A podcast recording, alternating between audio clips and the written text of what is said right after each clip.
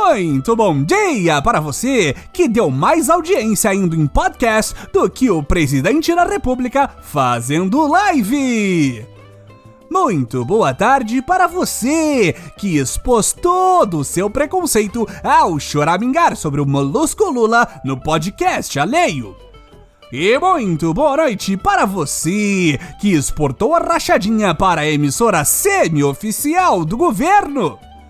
Este é o Boletim do Globalismo Brasileiro, seu relatório semanal sobre a luta do nosso capitão contra as forças comunistas do Tesão e do Podpah. Toda semana a gente traz para você aquilo que nem o seu grupo de Zap Zap mostra. Então, não saia daí!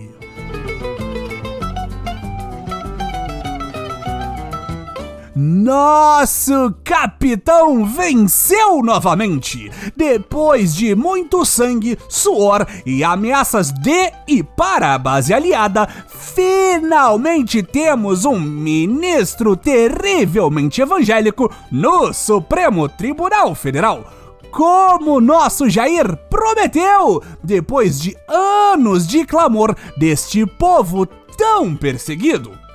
Uma vitória vitória do povo de Cristo! Pouco a pouco, a nova era vai acabando com esta farsa de país laico.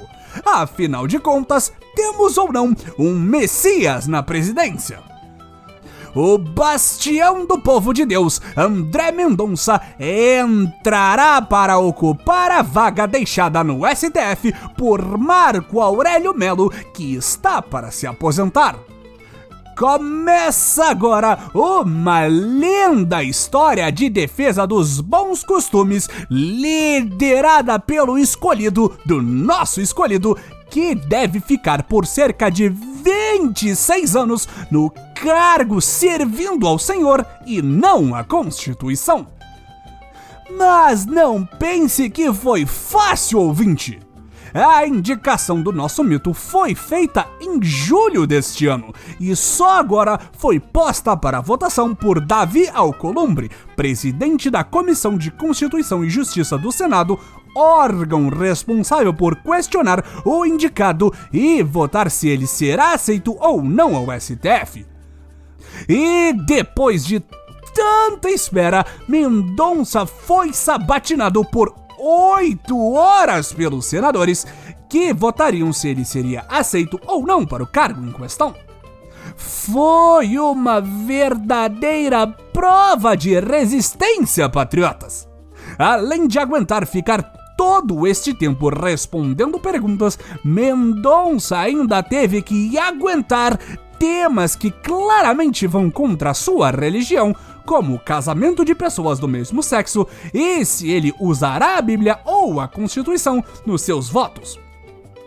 E caso os ouvintes estejam se perguntando, as respostas que nosso campeão queriam dar era sou contra e risadas insanas de um radical religioso que nem lembra o que é a Constituição. Um dos que fizeram perguntas muito incômodas foi o senador Alessandro Vieira.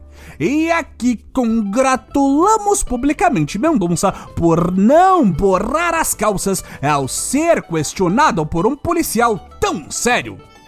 O Cana perguntou se Mendonça seria submisso ao presidente durante seu mandato, que por sua vez afirmou ser subserviente apenas à Constituição. O fato de ele ter ido direto ao Palácio do Planalto para tentar comemorar com Bolsonaro sua aprovação no dia seguinte não contradiz nem um pouco sua resposta. Outra pergunta um pouco incômoda que foi feita durante a sabatina também veio de um outro conhecido nosso dos tempos de CPI da pandemia o queridinho da esquerda twitteira Fabiano Contarato perguntou ao candidato se, por ser evangélico, ele teria oposição ao casamento de pessoas do mesmo sexo. Mendonça deu uma ótima resposta pela tangente, dizendo que segue a Bíblia na vida e a Constituição no STF, e que irá defender o direito constitucional das pessoas de mesmo sexo ao casamento civil.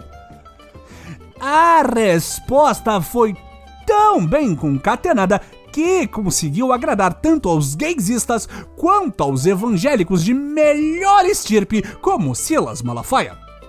Em seu Twitter, o sensato pastor que só prega o amor divulgou um vídeo revelando que, na realidade, Mendonça não é a favor do casamento de pessoas do mesmo sexo, coisa alguma.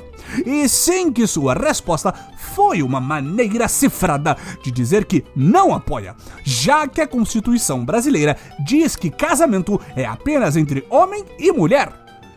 Caso você não se informe por outros meios que não as lives oficiais do presidente da República, informamos que o casamento homossexual foi legalizado no Brasil em 2011 após votação unânime do STF.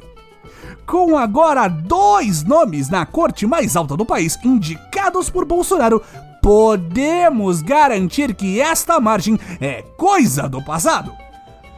Mas nem tudo foi às mil maravilhas, patriotas. Ao ser perguntado pela senadora Elisiane Gama sobre os supostos ataques do presidente à democracia e sobre os incontáveis pedidos de AI-5 que a população clama diariamente, André Mendonça deu uma pequena deslizada e quase deixou seu bolsonarismo aparecer quando disse que a democracia foi conquistada no Brasil sem derramamento de sangue. O senador Contarrato logo veio com seus esquerdismos para falar que houve sim uma ditadura no Brasil e que muitos morreram e foram torturados. Mas era óbvio que o esquerdista não poderia deixar por menos sem a ladainha de sempre, não é mesmo? Mendonça teve então que entrar na dança e acabou se desculpando por ter sido mal interpretado e que se referia à fundação da República. A primeira de muitas vezes que os bravos militares subiram ao poder e destituíram um governo respondendo aos clamores deles próprios e depois culpando a pressão popular, entre muitas aspas. Tirando esta pequena discordância, tudo foi bem até o final da sabatina e vida que segue. Mas uma coisa que nos deixou muitíssimo confusos aqui no boletim foram os votos a favor de André Mendonça. Apesar de os votos serem secretos, os jornalistas comunistas sempre conseguem essas informações no inferno vermelho chamado bastidores. Segundo o stalinista Valdo Cruz, da maoísta Rede Globo, a oposição teria sido responsável por 20 dos votos que aprovaram Mendonça. Até mesmo dois senadores comunistas safados do PT e outros que atacaram o governo durante a CPI da pandemia, como Simone Tebet, Alessandro Vieira, Elisiane Gama e Leira Barros, votaram a favor. Além disso, vários governistas teriam votado contra Mendonça. O que está acontecendo? Entramos de vez no mundo invertido? Será que Mendonça é secretamente comunista? Isso só descobriremos nos próximos 26 anos de capítulos!